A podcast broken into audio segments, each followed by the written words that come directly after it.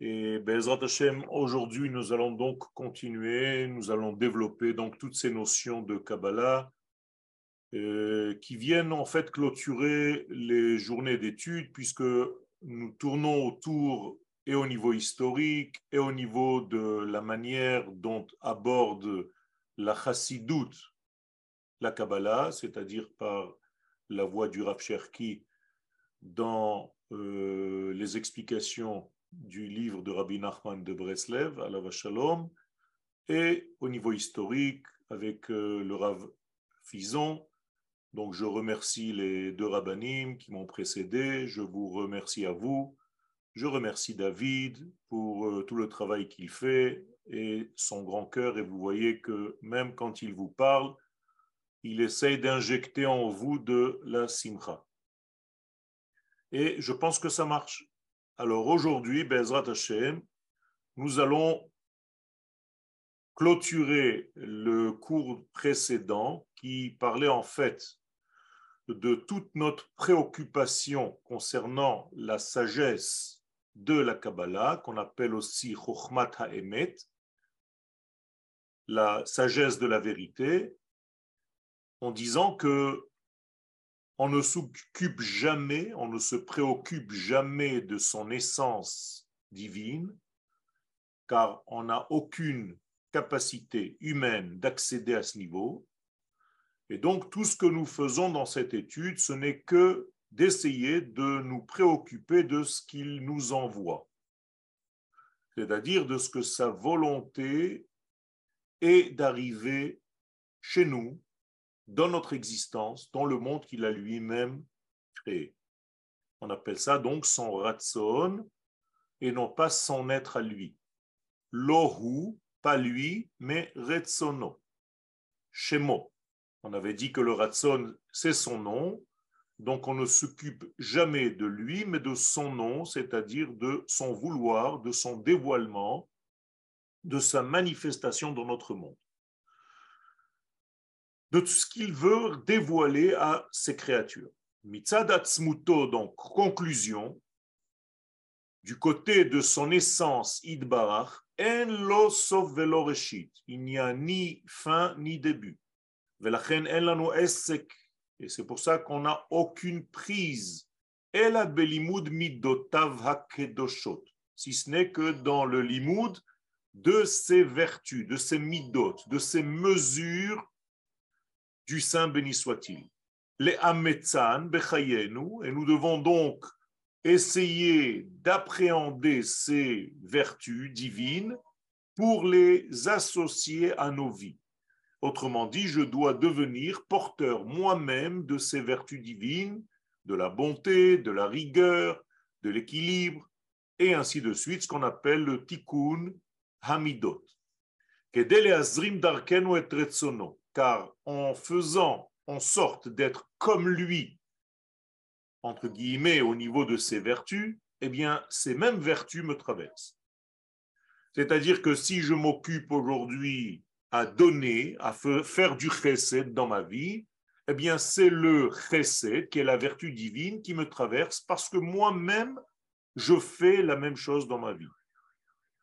Et lorsque je me préoccupe de la Gevura, c'est-à-dire de donner des limites à ce que je fais dans ma vie, parce qu'il faut aussi savoir donner des limites à certaines choses, eh bien, c'est la même chose qui va me traverser. Ce sont les limites de l'infini, béni soit-il, qui vont être traversées, qui vont traverser mon être. La même chose au niveau de l'équilibre, la même chose au niveau de toutes les sphirotes, de toutes les vertus, donc du divin, béni soit-il. On a expliqué que c'est ce qu'on appelle Ishtavut Hatsura. Ma forme devient, entre guillemets, comme la sienne. Je m'identifie à ces vertus, donc c'est les mêmes vertus en question qui me traversent. La bonté attire la bonté. Le blanc attire le blanc, le rouge attire le rouge, le vert attire le vert. Donc, si je m'occupe d'être moi-même vert, eh bien, je vais tirer toute la couleur verte qui se trouve dans l'univers. C'est clair tout ça. Et donc, Finalement, c'est ce que nous devenons dans ce monde. Nous sommes en réalité formés de tous les éléments que nous avons aspirés de l'univers tout entier.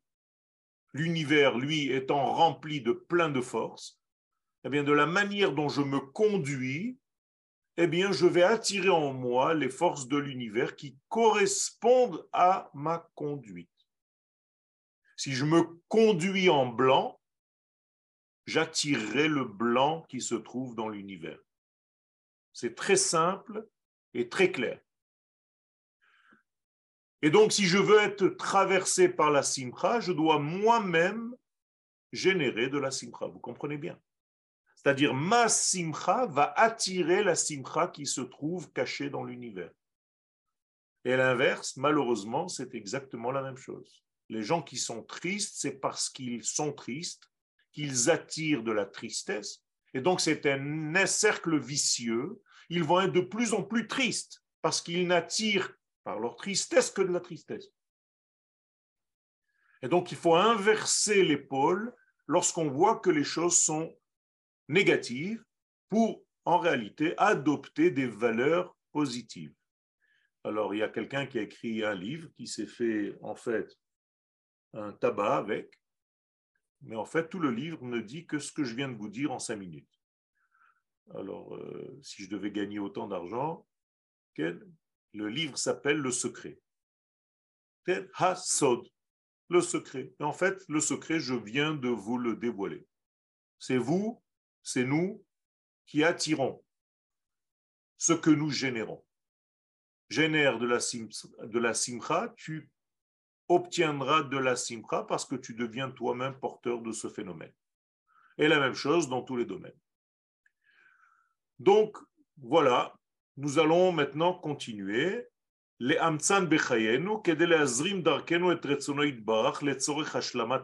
Bien entendu, toutes ces forces que nous attirons sur nous-mêmes de l'univers tout entier, ce sont des forces qui doivent compléter les manques inhérents à la création tout entière. Rappelez-vous que le monde qui a été créé a été créé d'une manière manquante, volontairement, par le Créateur lui-même, afin de nous donner, nous les créatures, une place pour compléter, pour être associés dans la complétude de ces manques. Et donc, le monde va être de moins en moins manquant, car il est de plus en plus plein, jusqu'à la réalisation de la prophétie qui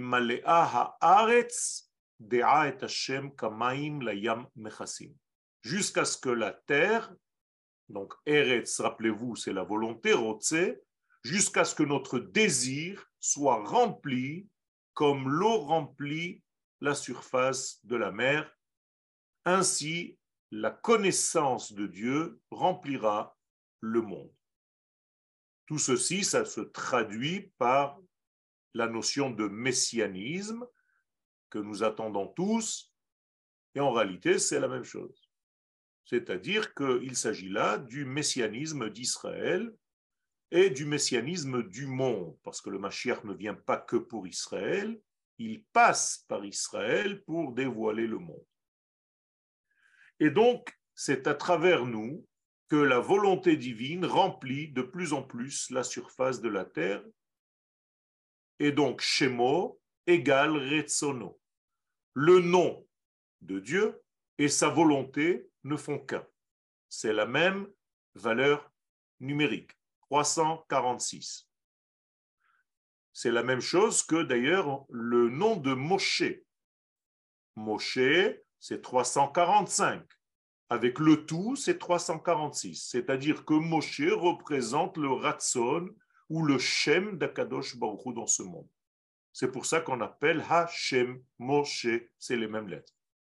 Le nom. Donc à chaque fois que vous voulez en fait dévoiler quelque chose du divin, vous ne pouvez dévoiler que son nom, que son Ratson, pas lui. Rappelez-vous bien cela.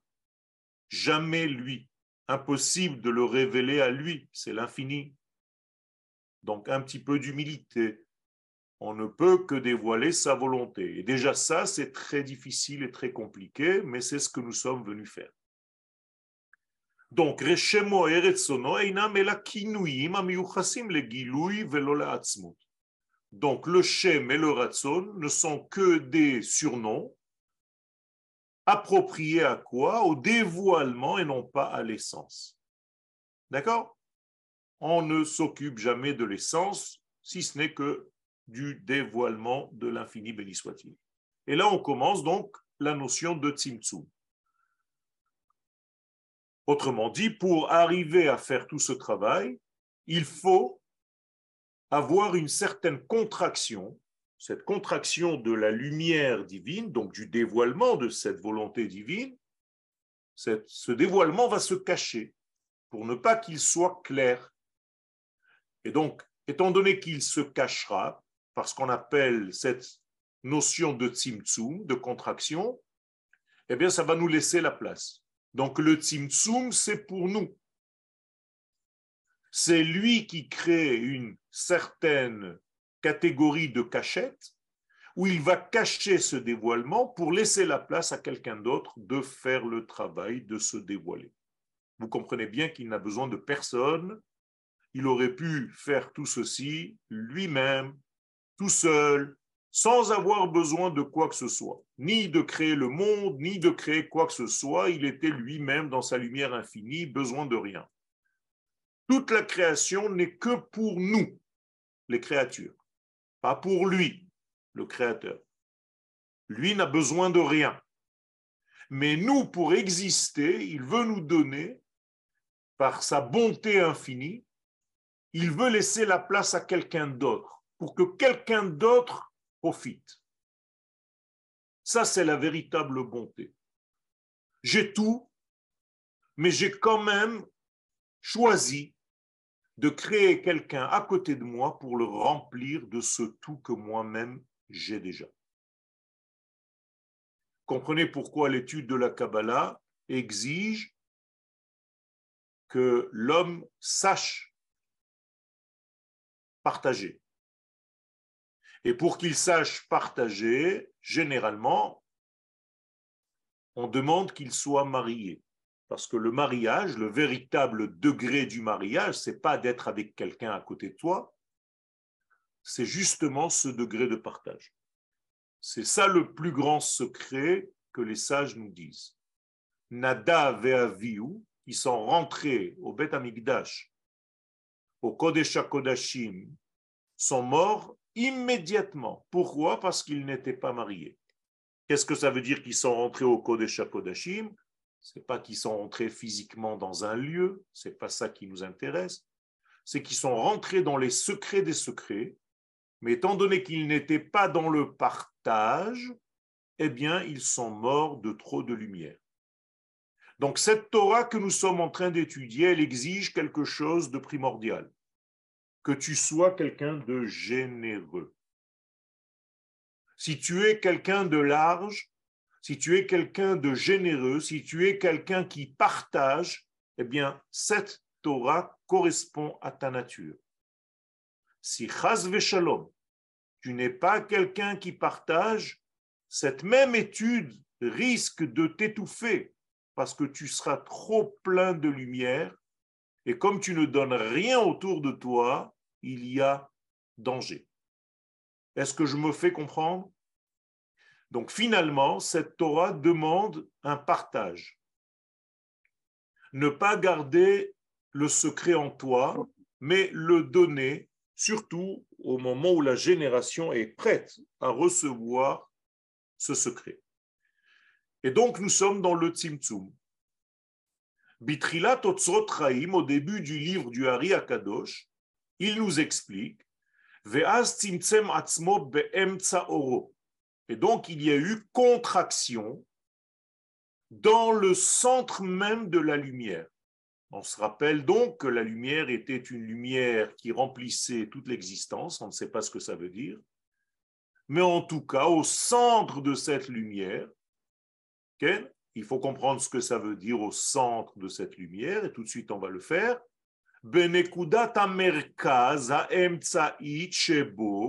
Donc dans le centre du centre, dans le point central de cette lumière, c'est là où il s'est créé un vide en poussant la lumière de tous les côtés, comme dans un cercle. Vers d'une manière d'un cercle, ça vive, si vous, venishar halal bentaim. Et donc il a laissé en fait un vide, comme si je jetais une pierre dans l'eau, et cette pierre va faire des cercles qui vont s'élargir, eh bien, c'est comme s'il était rentré une force de contraction au centre même de la lumière pour repousser la lumière et créer un ballon. Ce ballon vide va s'appeler le vide du Tzimtzum, Halal HaTzimtzum. Donc ce Halal va être rond dans le concept tout simplement parce que la Kabbalah considère que le Tzimtzum est... Il y a en fait un ballon qui a été créé et ce ballon, c'est le vide dont on parle. Bien entendu, tout ceci est une manière euh, imagée pour nous enseigner quelque chose qui nous dépasse complètement. Et étant donné que nous sommes obligés de donner euh, d'une manière humaine, j'allais dire, euh, des explications à notre étude, eh bien, même la Torah de la Kabbalah parle un langage humain pour qu'on puisse, nous aussi, essayer d'appréhender quelques notions. Et donc, il s'agit donc de ce Tzimtzum en question. Qu'est-ce que c'est que ce Tzimtzum dans le centre? Puisqu'il n'y a pas de centre, il y a l'infini, béni soit-il. Donc, qu'est-ce que c'est que ce centre duquel nous parlons? Donc le Harizal nous parle d'une notion de centre pour nous dire tout simplement que Hatzimtzum ou Esterofat Oroid Barar. D'abord, que le Tzimtzum, c'est le fait de cacher le dévoilement tellement grand de son être. Et donc, il veut qu'on ne voit pas. Il veut être caché. Il veut ne pas remplir le monde de sa pleine lumière, parce que lorsqu'il le fait, eh bien, il n'y a de place pour personne d'autre que lui. Et donc, il va diminuer l'intensité de son éclairage. Ça, ça va s'appeler donc le Tzimtzum. Pourquoi au centre? Eh bien, tout simplement parce que c'est le centre de sa pensée. Ce n'est pas un centre géographique, ça veut dire qu'au centre de sa pensée, il y a cette notion-là. La notion de vouloir créer un monde pour justement donner un bénéfice, un plaisir aux créatures tout entières. Et dans ce centre de la pensée, c'est ce qu'on appelle Merkaz Marchevotav, le centre même de sa pensée, c'est ce travail-là. Et donc, j'appelle cela une euh, sensibilité et une pudeur divine. Akadosh Baruch nous montre ici, nous donne un chiour, un cours de tsniout, d'humilité. Autrement dit, il va vouloir volontairement faire disparaître son dévoilement pour qu'on puisse le rechercher pour que ce soit pas justement trop simple. Parce que si sa lumière est là, eh bien, on est robotisé par sa lumière. Donc, il va cacher cette lumière volontairement pour que nous, les créatures, les créations, nous allions rechercher cette lumière pour l'imprégner et la rentrer dans nos vies. Donc, cette tsniout divine, a fait en sorte que Notsar Makompanui Migiluyo et C'est ce qui a permis, en fait, ce qui a permis l'existence même de quelque chose qui est sorti en dehors de lui, entre guillemets. Donc le mot Beria, rappelez-vous, c'est en dehors. Bar.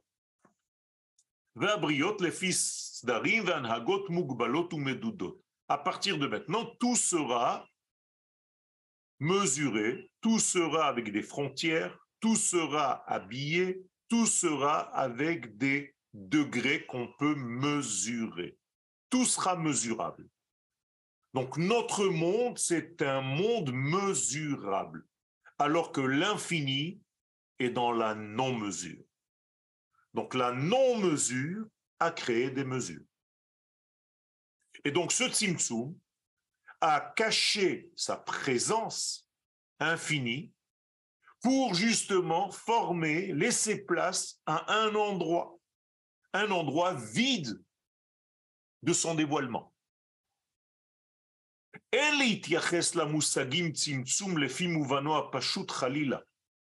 On n'a pas le droit de comprendre le tzimtzum dans la première traduction, comme tu pourrais le dire en français, une contraction de lui. Il s'agit d'une idée, d'un concept, Medoubar Berayon chez le Makom, tout simplement de laisser place à l'autre. Donc Dieu, l'infini, laisse place à la vie, en dehors de lui, entre guillemets. D'accord? Lui-même représente le tout, la totalité, donc il n'y a rien à rajouter. Il va créer un manque. Il va créer une place vide de ça. Betikun Nunzain, dans les tikkunim du Zohar, au tikkun 57, il est dit Delet atar mine, car il n'y a rien, même maintenant, qui ne soit vide de lui. Ça n'existe pas.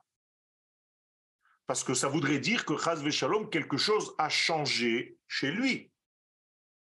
Or, je vous le dis, je vous le répète, on n'a pas le droit d'attribuer un changement quelconque à l'infini. Attention, le changement n'existe que chez les créatures, pas chez le Créateur. Donc, avant la création du monde, pendant la création du monde et après la création du monde, chez lui, c'est toujours la même chose. Ani Hashem Loshaniti. Tous les changements, c'est par rapport à moi, l'observateur, par rapport à moi, le réceptacle. Donc, dit le Zohar, atar panouimine, même quand on parle du tzimtzum, ne crois pas qu'il n'y a plus de lumière. C'est toi qui ne la vois pas. C'est autre chose. La lumière est toujours là. Et où est-ce que ça se passe Nous dit Rabbi Shimon Bar Yochai, que ce soit dans les mondes supérieurs ou dans les mondes inférieurs, il n'y a pas un degré qui est vide de lui. Ça n'existe pas. Donc il est partout, car c'est lui qui fait vivre le tout. La seule différence, c'est est-ce que tu le vois le perçoit ou tu ne le perçois pas. Donc toute la différence, elle est chez l'observateur de l'expérience, mais jamais dans l'expérience elle-même. Aujourd'hui, même dans la science moderne, dans la physique quantique moderne, on arrive à ces conclusions. C'est qu'aucune expérience n'est réellement changé seulement par celui qui la regarde. Donc celui qui est l'observateur de l'expérience en question, c'est lui en réalité par rapport à son prisme à lui que l'expérience va changer. Comme si l'expérience savait qu'à un moment donné, telle personne la regarde ou qu'à un moment donné, une autre personne la regarde. Incroyable, mais vrai. Eh c'est la même chose au niveau de tout ce qui concerne l'infini par rapport à nous. L'infini se cache et se dévoile que par rapport à nous. Il n'y a ni cachette chez lui, chez lui, ni dévoilement, ni changement de situation, rien de tout ça. Toutes ces notions ne s'adressent qu'à nous, les receveurs, donc les kelim, les instruments de réception et de perception. Rabbi Chaim Ivologin Zatzal, Besifro Nefesh HaChaim Sha'ar Gimel Peidalet. Alors, on va prendre une parole de Rabbi Chaim de Vologin, qui nous dit dans son livre Nefesh HaChaim, au, à la porte 3, Peidalet 84, sachez que toute cette notion de Tzimtzum, c'est seulement pour dévoiler des receveurs, des perceveurs, des kelim, des instruments de perception. donc c'est la volonté infinie qui a décidé, mitam kamus ito, d'un degré qui est caché chez lui-même, c'est l'infini, que nous ne connaissons pas. Et vous voyez que le Rav fait en sorte de ne pas parler du tout de cela.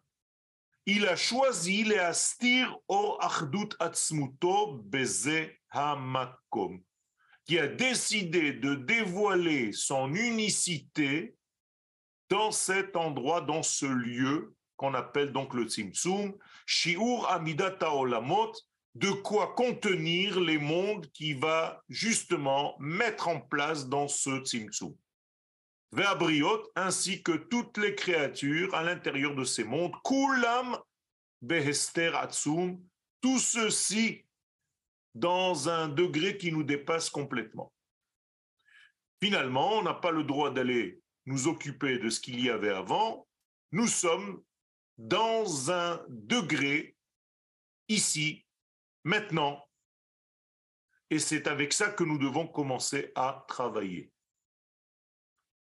Tu ne peux pas savoir réellement ce qui se passe dans cette volonté divine. Toujours est-il qu'on est obligé de conclure que c'est sa volonté qui a voulu que ce monde soit tel qu'il est. Donc nous sommes maintenant ici dans une situation donnée. Pourquoi faire? Pourquoi il a fait tout ce processus qui est tellement, qui nous dépasse tellement? Nifla ici, c'est pas seulement euh, splendide, mais ça veut dire qu'il est pelé, qui dépasse l'entendement.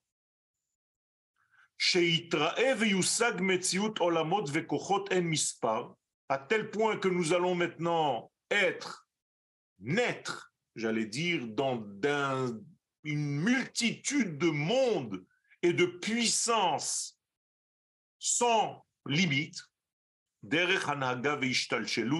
et tout ceci avec une conduite précise, divine, et des dégradations de lumière et tout ce qui concerne au niveau de la Kabbalah, tout ceci, les ha'ir bahem idgalut oro hadak, pour faire en sorte que cette lumière tellement fine qui vient de l'infini nous soit accessible, nous soit dévoilée. Et ça va être tellement précis, tellement mesuré, qu'il va falloir une infinité d'écrans pour nous arriver. Tout ceci pour nous protéger de cette lumière il risque de nous brûler, de nous anéantir, car elle est trop puissante. Car encore une fois, si la lumière éclairée de cette pleine puissance par rapport à nous les receveurs, eh bien on ne serait même pas là pour en parler. On serait avalé, absorbé par cette lumière, on aurait disparu dans cette lumière. Et donc tous les écrans nécessaires pour que cette lumière nous arrive d'une manière vitale et viable je peux continuer de vivre malgré cette lumière. Et en fait, je vis grâce à cette lumière et grâce à tous ces écrans. Imaginez-vous que Khalila, et ça existe, il est des êtres dont les écrans au niveau du cerveau ne marchent pas. Mais certaines personnes n'ont plus d'écran au niveau cervical, donc ils reçoivent toutes les informations du monde simultanément. Et donc, ils explosent de trop d'informations. Donc, ça vous donne des phénomènes, des êtres qui souffrent, qui sont malades au niveau de leur esprit, car ils ont toutes les données en même temps dans leur cerveau parce qu'ils n'ont pas de filtre. Et donc, on va se dire que c'est des génies d'un côté, parce qu'effectivement, ils sont capables de faire des choses et de comprendre des choses et de faire des calculs que une machine ne peut pas faire. Mais tout simplement, ce sont des gens qui explosent en même temps dans leur intériorité parce qu'il n'y a pas assez d'écran protecteur pour ce genre de vie. Et donc, Akadosh Baruch nous a donné tous ces degrés-là.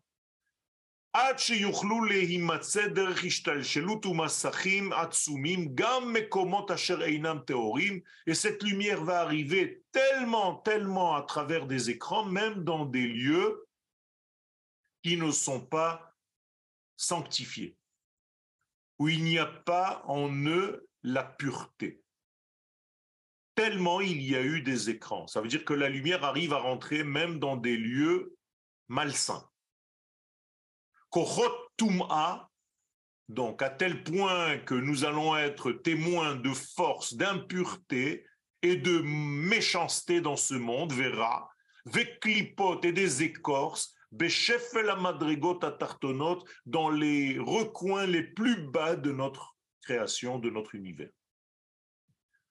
Autrement dit, si vous arrivez à avoir des degrés aussi bas, aussi impurs, aussi sales, aussi vils, c'est parce que justement, même là-bas, la lumière divine fait vivre tous ces endroits. Comprenez bien que sans la lumière divine, ces endroits n'existeraient pas.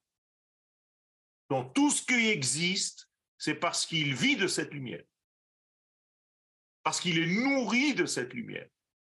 Comment se fait-il que cette lumière de l'infini fasse vivre des degrés aussi bas Mais tout simplement, ça aussi, c'est intégré dans sa volonté infinie, incompréhensible par l'homme.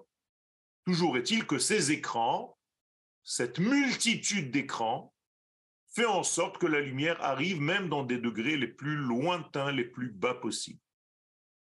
Venir est et quand tu regardes ce cercle, ce vide, ce ballon, tu as l'impression qu'il est vide de la lumière, de l'unité divine.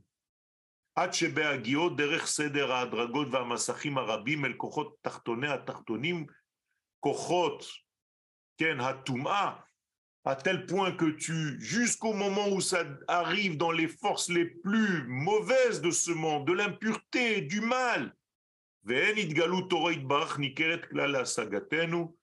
tu comprends que en réalité, cette volonté divine nous est dans sa quasi-totalité incompréhensible. Alors finalement,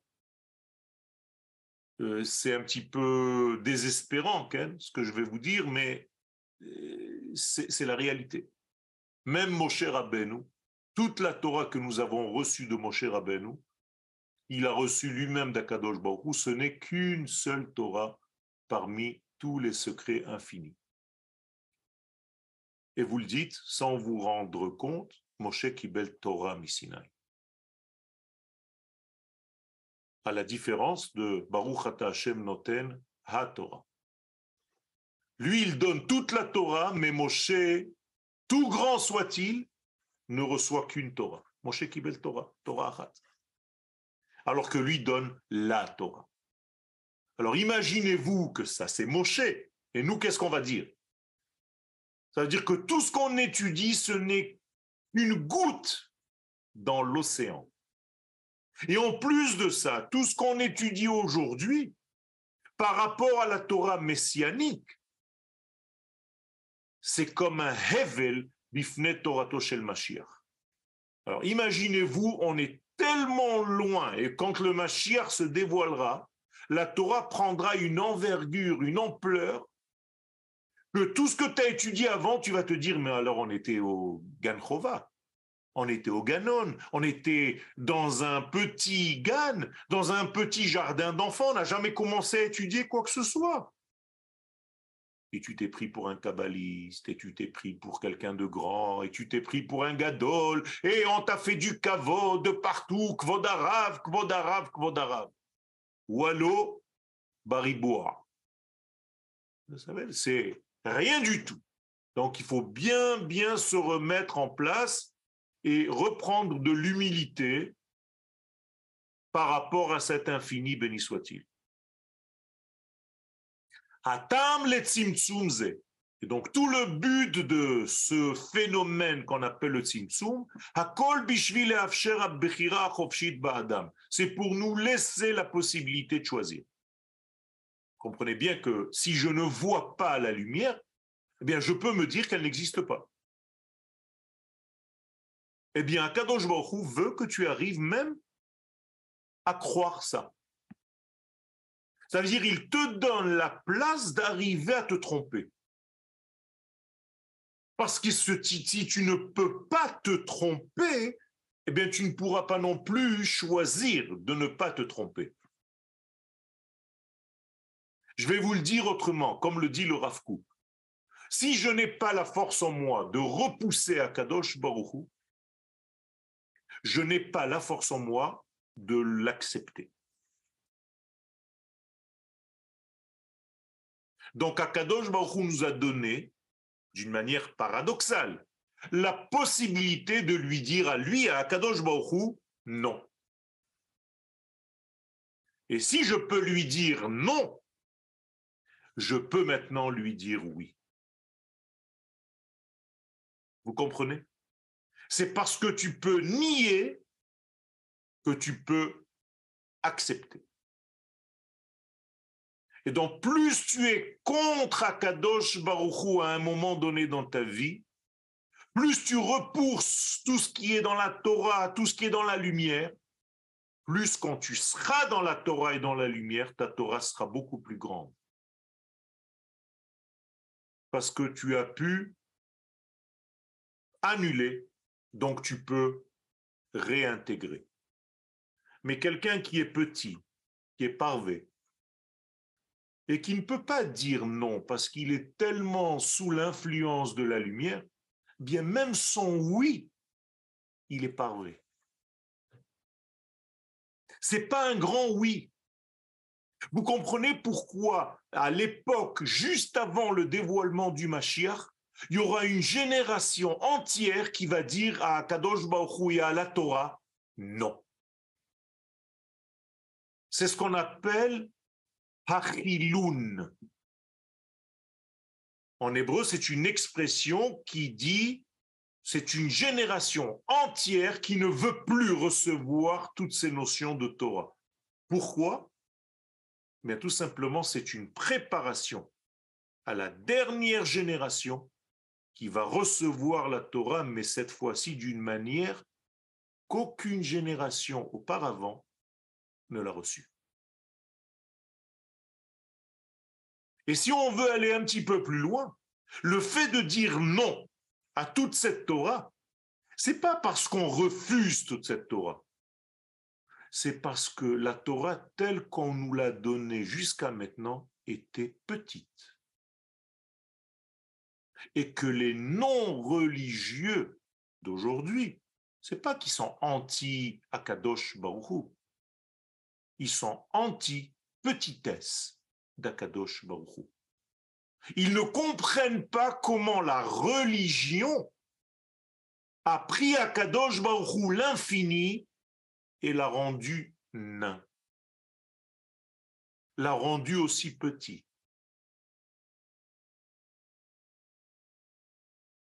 Et donc aujourd'hui, si j'écoute le sens profond de cet homme, de cette femme qui repousse, qui rejette tout, c'est pas parce qu'ils sont petits, c'est parce qu'ils sont grands et que la Torah que tu leur as donnée jusqu'à maintenant était trop petite. Comprenez donc ce qu'il nous reste à faire. C'est d'agrandir la Torah, d'agrandir la notion de l'infini et ne pas limiter à Kadosh Baruch à Assur Moutar. Interdit autorisé. C'est plus ça, Rabotaille. C'est beaucoup plus grand que ça. Après, tu comprendras ce qui t'enferme dans ta vie et ce qui te libère dans ta vie. Car le mot assour et moutar en hébreu, ça ne veut pas dire ce que vous traduisez en français. Assour, ça vient du mot assir. Ça t'emprisonne quand tu fais telle et telle chose. Et moutar, c'est comme matir à sourim. Tu sors, tu te libères toi-même de prison lorsque tu fais quelque chose de bien. Comprenez que c'est différent complètement. Mais pour ça, il faut d'abord appréhender une grande Torah. La Torah. Torah Tashem Temima. Il n'y a pas marqué Torah Tmima. On dit Torah Tashem Temima. C'est la Torah avec la grandeur divine qui est Temima, qui est entière. Shlema. Meshivat Nafesh. Elle, elle peut te faire vivre même un mort pour faire vivre une génération entière de sa mort de la Torah, il faut la Torah de Dieu, donc une Torah immense. Et la Torah la plus grande que nous ayons aujourd'hui à notre portée, c'est la Kabbalah. Donc c'est cette arme qu'il faut utiliser aujourd'hui. Pas moins que ça. Et tu ne pourras jamais rattraper quelqu'un aujourd'hui par une Torah de Assour et Moutard dans le premier degré. Ça n'existe plus. Les gens aujourd'hui qui reviennent à la Torah, c'est minimum la chassidoute. Parce que ça parle de Kabbalah avec une certaine pudeur, avec certains écrans. Mais tu es obligé de toucher une Torah immense. C'est pas possible autrement. Et c'est pourquoi le Baal Shem Tov, Allah Shalom lorsqu'il a vu le roi Mashiach, le Baal Shem Tov lui a posé la question Quand est-ce que tu viendras?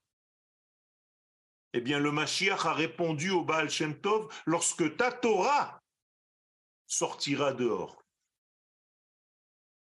Qu'est-ce que ça veut dire? Lorsque la Torah de la Chassidoute, de la Kabbalah, commencera à être étudiée dans le grand public, quand on commencera à étudier cela dans les yeshivot, quand on commencera à trouver des livres de Kabbalah dans les marchés, comme ça dit le Zohar. Aujourd'hui, quand tu rentres dans un magasin, tu dis à Nirotse, Sifre Kabbalah, on te dit Kamakilo. Ça s'achète en kilos. Vous comprenez donc qu'il y a ici quelque chose de très, très, très fort. Et tout ça, c'est ce qu'on appelle Bechira Chofshit Ba'adam, le libre choix dans l'homme. Parce que, n'oubliez pas, on va vers quoi? On va vers le royaume de Dieu, vers le dévoilement de la royauté, de la malchoute. Or, il est dit concernant la malchut, ou malchuto beratson kiblu l'obekor. Si tu ne reçois pas beratson, tu ne reçois pas. Donc il faut recevoir les choses avec ratson.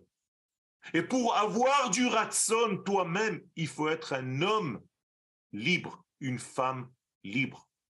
Si tu n'es pas libre, si tu as peur, c'est pas encore la Torah.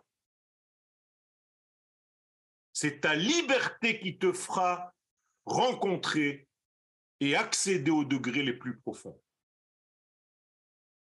Donc, la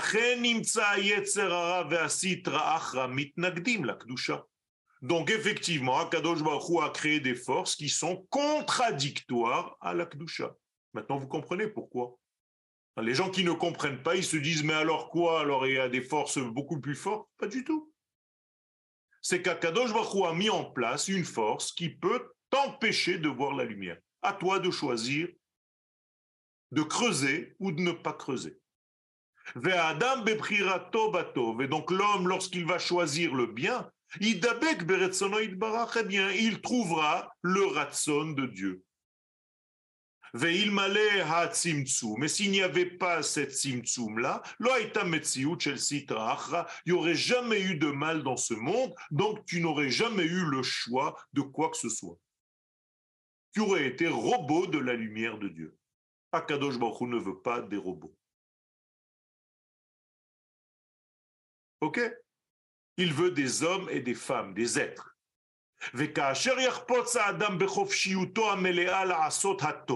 Et lorsque l'homme, avec sa véritable volonté libre, voudra faire le bien, alors sa récompense sera d'autant plus grande parce qu'il avait le choix de dire non et il a dit oui.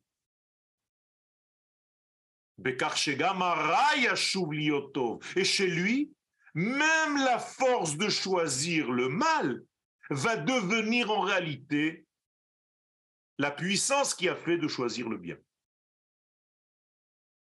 Donc vous comprenez que le Ramchal Hakadosh disait qu'un jour le mal va devenir bien. C'est ça que ça veut dire.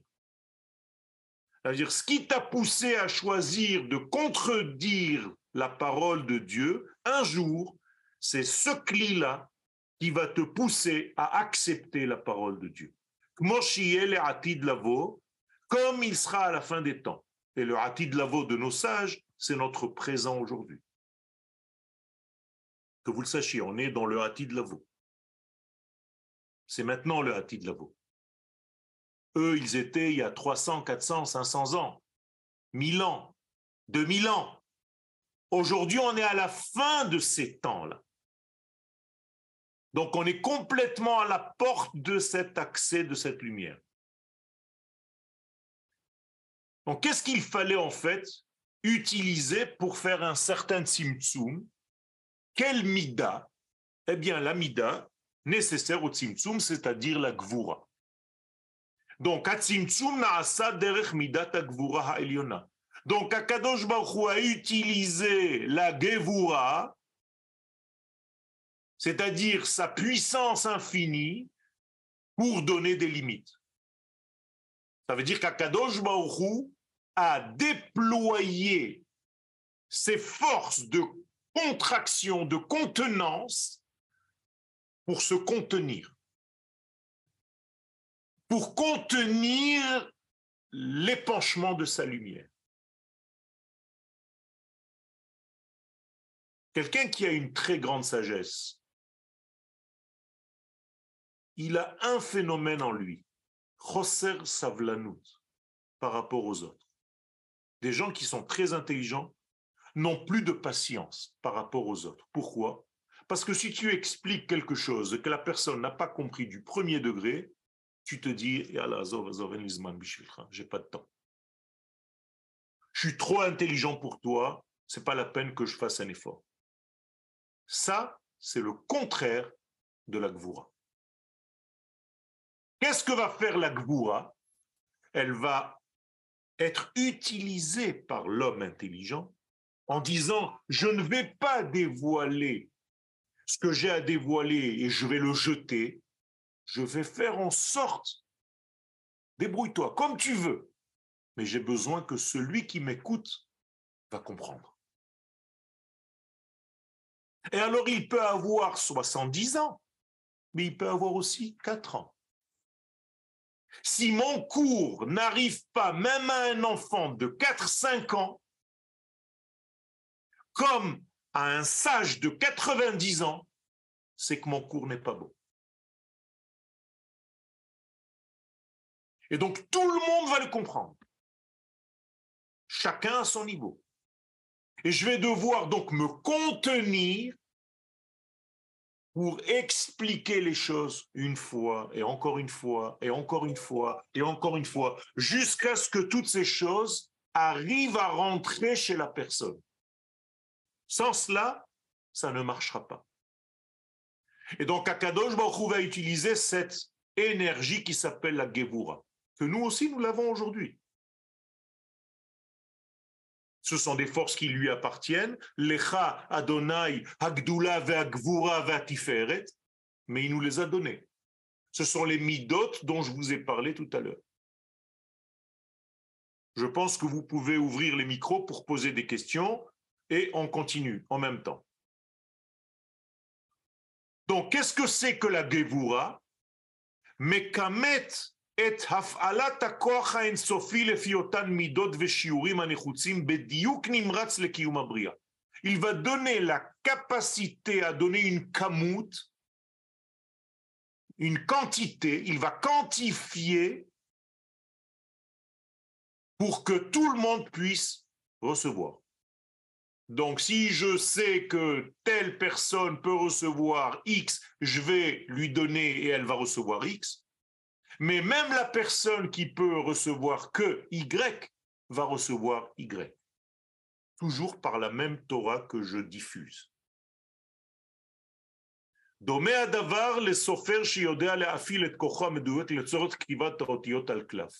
Cela ressemble à un scribe qui sait exactement peser la main pour écrire les lettres avec son stylo. Qu'est-ce que ne savent pas faire les enfants au début? Mesurer. Ils appuient très, très, très, très, très fort avec le stylo et ils te cassent la pointe du crayon. À chaque fois qu'ils prennent le crayon. Et tu leur dis non, n'appuie pas aussi fort, tu n'as pas besoin.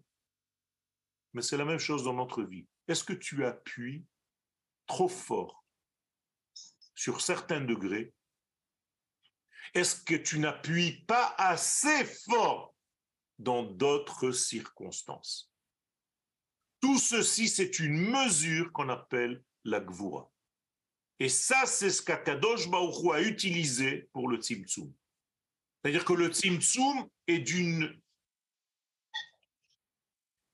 ponctualité et d'une euh, résistance et d'une un diouk.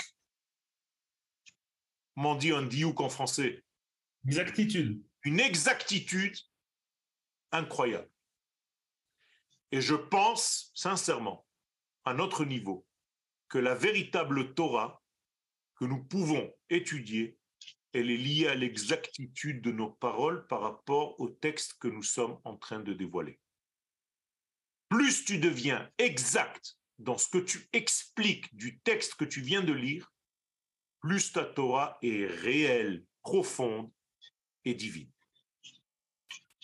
Est-ce qu'il y a des questions? Il y a la première question de Aaron. Aaron, si vous voulez mettre votre micro. Shalom Rav. Shalom. Et, est-ce que euh, la, petitesse de, la Torah dont, dont tu as parlé, ce n'est pas la, la, conséquence, la conséquence du Tzimtzum d'Akadosh Baruchou et d'Afka? Le Tzimtzum est une étape. Lorsque l'étape reste au niveau de l'étape, c'est une catastrophe. Akadosh Baruch n'a pas fait le Tzimtzum pour rester dans le Tzimtzum. Il a fait le Tzimtzum pour dévoiler à l'intérieur ce qui vient en dehors du Tzimtzum. C'est la même chose au niveau de la Torah. Si tu commences à étudier le pshat et que tu restes dans le pshat, c'est comme si tu restais dans le tzimtzum et tu n'as pas compris qu'il y a une Torah chez Béalpé. Et là, tu tombes dans la catégorie des Grecs, Chaz des Yevanim et des Mityavnim qui n'avaient pas compris ce secret-là. Rav, question de Gabriel Lévy. Shalom Rav. Shalom. Euh, Aujourd'hui, on a parlé de Prira euh, de capacité de recevoir ou de ne pas recevoir. Et au début du cours, vous avez euh, parlé du fait qu'une mida pouvait agir comme un aimant. C'est-à-dire que plus on va développer une mida, plus on va être capable de capter ce qui ressort de cette mida dans le monde il me semble, du moins il me semblait a priori qu'il existait aussi un, phénomène inverse. C'est-à-dire que plus un homme se renforce dans sa Avodah d'Hachem, et plus son Yetzirara va aussi se renforcer. Mais si je vais dans le sens de ce que vous avez dit, alors la conclusion que je tire, peut-être qu'en réalité, c'est que l'homme qui apporte le Nisayon sur lui, c'est-à-dire justement le phénomène inverse, entre autres, si le mal vient à lui, c'est parce que lui-même, il est à la recherche de ce mal. Donc, par exemple, si quelqu'un fait face à des situations qui l'énervent, c'est parce que lui-même recherche en fait à s'énerver. Voilà. Donc, je voulais savoir si c'était, c'était, telle était la, dynamique ou si en fait c'était le, le, ce, alors, il y, a il y a différents degrés par rapport aux gens qui naissent. Il y a des gens qui sont nés avec un fond qui est que la bonté. Chez eux, le travail, c'est pas la bonté. Chez eux, le travail, c'est de savoir donner des limites et de dire Non. Et ça, ils ne le savent pas. Et d'autres qui disent toute la journée non. Mais chez eux, le travail est différent. Je ne parle pas des choses au niveau du dévoilement, je parle des énergies de la chose, c'est-à-dire de la valeur absolue de la chose. Je vais te donner l'exemple de l'atome. On va dire que l'atome vaut 10. Mais avec l'atome, je peux détruire une ville. C'est-à-dire, je vais utiliser les 10 degrés de l'atome pour la destruction. D'un autre côté, je peux utiliser les 10 degrés de l'atome, c'est le même atome avec la même valeur absolue, pour éclairer une ville tout entière. Donc c'est à moi en réalité de capter l'énergie qui est en l'air et ma mida en réalité va donner la couleur à cette énergie. Ça veut dire que si je suis en ce moment dans la colère, shalom, bien l'énergie divine, elle, elle n'est pas dans la colère. Mais je vais prendre cette énergie, mais quand elle va traverser l'être que je suis, bien tout va se transformer en colère parce que j'ai utilisé une force divine qui passe par un filtre qui s'appelle la colère. Et c'est ce filtre-là qu'il faut changer. C'est-à-dire que je dois filtrer mon degré. Est-ce que je dois annuler complètement la colère? Non. Parce que la colère, elle a aussi une valeur positive. Elle sait aussi donner des limites. Et si certaines choses doivent être repoussées, eh bien, c'est ma colère qui va être utilisée pour repousser ces choses. D'un autre côté, ma bonté. Alors peut-être que je me suis mal exprimé, comme s'il y avait des degrés de rigueur dans l'univers de bonté, si je suis bon, je tire le bon. Non. Dans l'univers, il n'y a que des valeurs absolues. Mais et Hashem de chez lui ne sort pas le bien et le mal. Il ne sort que potentiel. Donc, on va donner un exemple, le chiffre 10. À toi de donner à ce chiffre le signe plus positif, plus 10, ou bien moins 10. Mais c'est toujours 10. C'est à cela que je faisais référence. Dans ce cas-là, juste, pour euh, voir si j'ai bien compris, David, si possible. Vite, parce qu'il reste euh, plus de temps. Et... Bon, alors, je passe le micro et je. Allez. Oui, Jonathan. Oui, euh, Shalom Arav. J'avais une, une, question par rapport à ce qu'on a dit tout à l'heure. ça m'a paru assez bizarre un petit peu ce, concept justement de comme si on prenait les choses euh, comme une évidence. Et moi, j'ai justement souvenir d'avoir appris, et en particulier euh, avec le Rav Cherki, euh, sur certains cours qu'il faisait justement autour de la Kabbalah, où qui disait que l'évidence de Dieu ne peut pas être une évidence parce que dans ce cas-là, on perdrait tout mérite de suivre cette Torah. Et je me disais comment est-ce que ça pourrait, comment est-ce que ça concorde avec les idées qu'on apporte aujourd'hui, que, que justement que, que, les, que ces forces-là, enfin, du fait que ces forces-là traversent le monde, on considère que c'est une évidence que ça vient de Dieu. Sauf que moi, je trouve ça que je trouve que c'est pas suffisamment entre guillemets légitime pour donner une évidence divine. J'ai dit exactement ce que tu viens de dire, c'est-à-dire qu'au contraire, l'évidence de Dieu n'est tellement pas évidente qu'on a le choix j'ai pas du tout parlé de l'évidence de Dieu, je ne fais que parler de la non-évidence, justement. C'est-à-dire du fait qu'on ne puisse même pas parler de lui, si ce n'est que de ce qu'il a envie de donner au monde, de ce qu'il a choisi de partager au monde. Ça, c'est autre chose, c'est pas lui. C'est pas l'évidence de Dieu. C'est l'émanation des valeurs. Ça, c'est autre chose. Et comment est-ce qu'on apporte ça euh, à quelqu'un justement qui n'a pas ces notions-là, ou alors en tout cas qui n'est pas proche. pas besoin, tu n'as pas besoin, tu n'as pas besoin de parler de Dieu, tout simplement. Toi, tu as donné un nom à ces forces-là.